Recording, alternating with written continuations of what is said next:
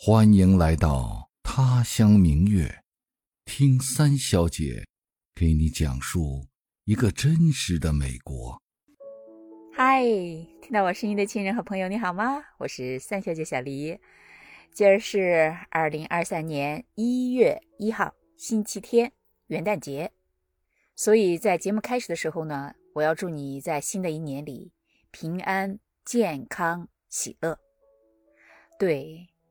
现在越来越有了年纪，就会觉得健康真的是 最重要的事情，尤其是经过了这三年疫情的折磨吧，就让人觉得任何一个人，不管你是旷世奇才、高官显贵，还是平头百姓，在生死面前是真正平等的。但是，保证自己的身体健康，是我们每一个人都可以做到的。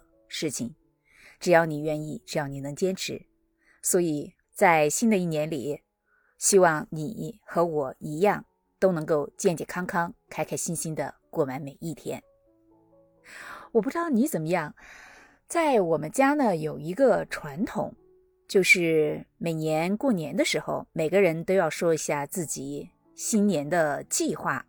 到了年末呢，要回顾一下是不是真的完成了自己的计划。以前呢，在国内的时候，嗯，我爸主持这个总结大会，都是在过春节的时候，三十晚上会做这件事情。等我们到了美国之后呢，因为春节不放假嘛，所以我们这个传统吧，就改成了在元旦的时候做。那我现在回顾一下我去年的计划，当时我记得有三个，首先是。不放弃，继续做播客。嗯，这个我做到了。啊，明年呢就再接再厉。第二个是坚持锻炼身体，这个呢我做到了一大半。就是到了冬天，就最近，呃，这一两个月吧，有一点懒惰了。嗯，所以在新的一年里，我要积极的运动起来。除了日常的锻炼，再注意一下养生保健吧。毕竟不能和二十多岁的年轻人比呀。那第三个计划呢，是恢复给亲朋好友写信。这个呢，我也做到了一些吧，给哥哥姐姐和几个朋友都写了信。但是不知道是不是因为疫情的原因哈，反正好几个人的信都没有收到，到现在没有收到，真是太奇怪了。不过不管怎么说吧，二二年的计划总的来说我执行的还不错。那今年呢，除了接着做播客锻炼身体，我还想，如果可能的话，调整一下学生的教学计划。呃，这个是有点难，因为各种因素吧。我希望我能够做好。当然，还有一个不算是计划，是愿望吧。我希望今年暑假我能回国探亲。嗯，但愿一切顺利。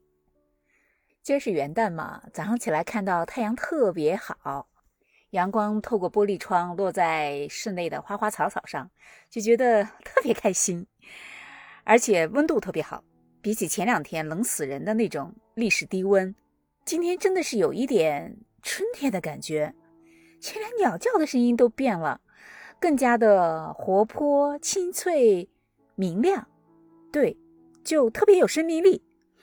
所以吃完午饭，我孩子说：“妈，我们要去和同学攀岩，你要不要跟我们一起去啊？”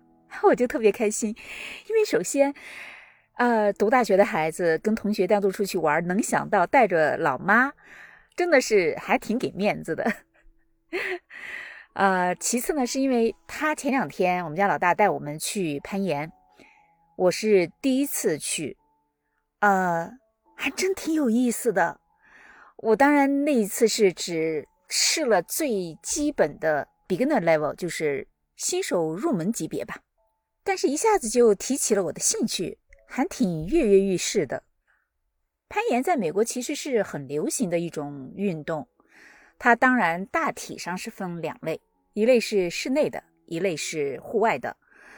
我们去的当然是室内的啦，是有保护措施的嘛。那室内的呢，它基本上又分两种。一种是系着安全绳的，一种是不系安全绳的。系着安全绳的那种呢，主要是高，差不多有十五米左右，需要有相应的体力，也需要你不恐高。呃，但实际上攀爬的技巧并没有那么难。相反的那种不系安全绳的，它的高度不太高，大概就四五米的样子。但是呢，因为它的设计，岩石有凹进去的，有凸出来的，根据不同的级别，它设计不同的路线和不同的角度，那个才是真正考验人的。不光需要你有体力，还要有技术。对如果没有技术，哪怕是级别很低的，也许你第一步就起不来。为什么呢？因为这种攀岩的最基本的要求只有两点：第一，起点两只手必须同时从他给你标识好的那块岩石开始；结束的时候，两只手同时接触到他给你标识结束 （finished） 那块岩石。第二就是你只能用同一个颜色的岩石。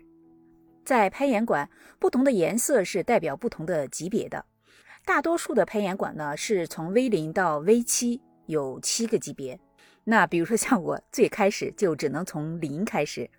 可是，就算是 V 零的这个级别，有的线路的设计，第一步你必须得躺倒在地面上，双手抓着起点石，再利用腰部的力量，直起身的同时换手抓到上面的。那块岩石才有可能进行到下一步。那比如说这第一步，如果你腰部没有力量，如果你没有相应的技巧，你就是起不来的。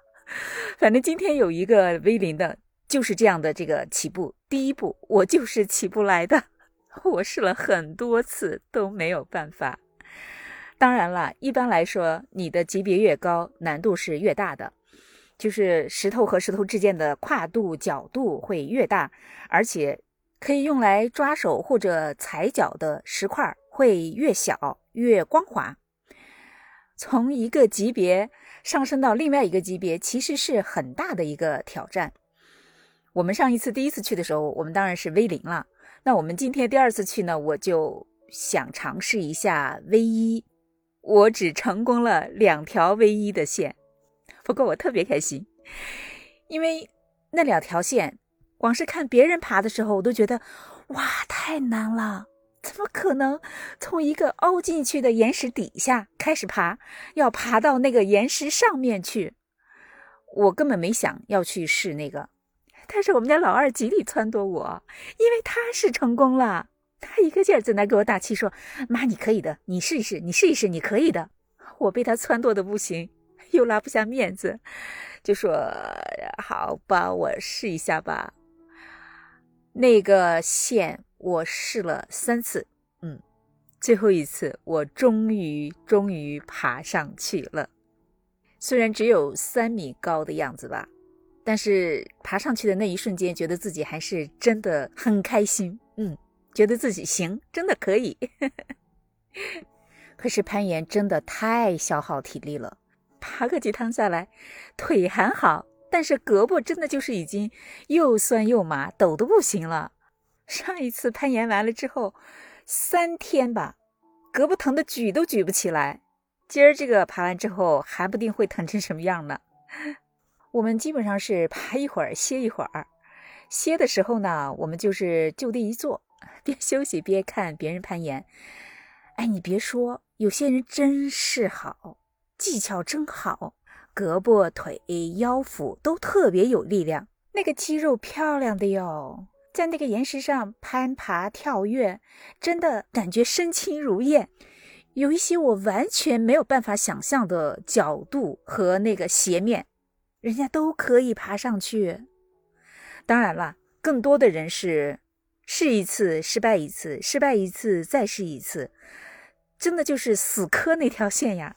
所以，当有人试了很多次，然后终于爬成功了之后，下面看的人都在给他们欢呼，不管认识和不认识的，那种气氛我还挺喜欢的。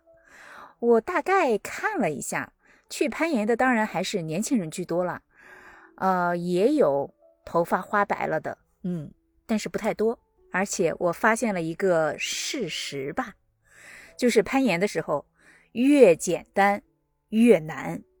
什么意思呢？就是说，如果哪一条线路它的石头越少，难度就越大。比如说，我们家老大，他从上大学就开始学攀岩，这也有一年多了。他爬过最高的级别是 V 六。他今天在死磕的一条线就是很大的一面墙，从起点到终点，宽度也就三四米吧。高度也就两三米的样子，但是能踩脚的地方只有五个小小的蓝颜色的石头，而且是光的，上面没有任何可以扶手的地方，就是光溜溜的一整面墙，所以它必须要有绝对的平衡力、控制力才有可能完成。就这条短短的线，有很多人试了很多次。都没有成功，老大也是在试了很多次之后，终于成功了。哎呀，我把他的录像整理一下，明天当彩蛋放在视频里，到时候你可以去看。